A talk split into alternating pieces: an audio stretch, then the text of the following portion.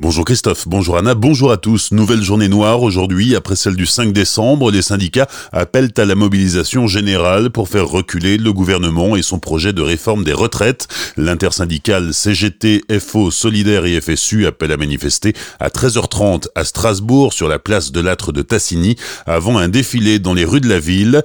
Quatre organisations de jeunesse appellent à rejoindre le cortège. Autre manifestation à Mulhouse, départ à 10h ce matin de la place de la Bourse. Notez aussi qu'une troisième journée de manifestation est déjà prévue pour jeudi 12 décembre. Le trafic est toujours très perturbé à la SNCF. La situation pour aujourd'hui est à peu près la même qu'hier sur les TER 200 Strasbourg-Bâle qui desservent Colmar et Célestat.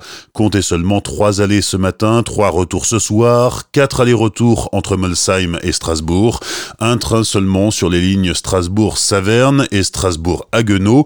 Ce qui change, c'est qu'a priori le trafic redevient normal sur le tram train Mulhoustan et 19 allers-retours sont prévus sur la ligne Strasbourg-Offenbourg. Des cars de substitution sont mis en service aujourd'hui encore pour desservir les principales villes d'Alsace. Pour les trains grandes lignes, comptez deux allers-retours sur la ligne TGV Strasbourg-Paris, un aller-retour Ouigo Strasbourg-Paris, un aller-retour TGV Ice Francfort-Paris, un aller-retour Lyria sur la ligne Paris-Mulhouse-Bâle et un aller et deux retours Aléo Stuttgart-Paris via Strasbourg dans l'après-midi. Aujourd'hui en Alsace, une quinzaine d'écoles seront fermées. Un service minimum d'accueil des élèves est assuré, sauf dans trois d'entre elles, prévient l'Académie. En Centre-Alsace, pas de fermeture prévue, mais une mobilisation plus ou moins forte, notamment à l'école du quartier ouest à Célestat. Jeudi dernier, à titre de comparaison, 48 écoles du secteur de Célestat étaient touchées par la grève. Le SMICTOM d'Alsace centrale menace aussi de faire grève. Les collectes, en revanche, devraient être assurées. Enfin, les gilets jaunes rond-point de Châtenois seront mobilisés au rond-point de Val-de-Villers à partir de 9h ce matin. Les gilets jaunes Centre-Alsace Célestat, eux, rejoindront la manifestation cet après-midi à Strasbourg.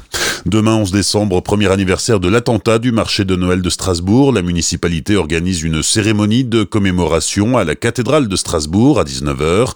Une initiative qui ne plaît pas aux frères de l'une des victimes. Mokhtar aurait souhaité que cette cérémonie n'ait lieu ni dans une synagogue, ni dans une mosquée, ni dans une cathédrale. Il organise donc un concert d'artistes locaux et nationaux demain soir au Zénith de Strasbourg. Le maire de Strasbourg, Roland Ris, a répondu qu'il ne s'agissait pas d'une cérémonie religieuse, mais d'une commémoration dans un lieu emblématique de la ville.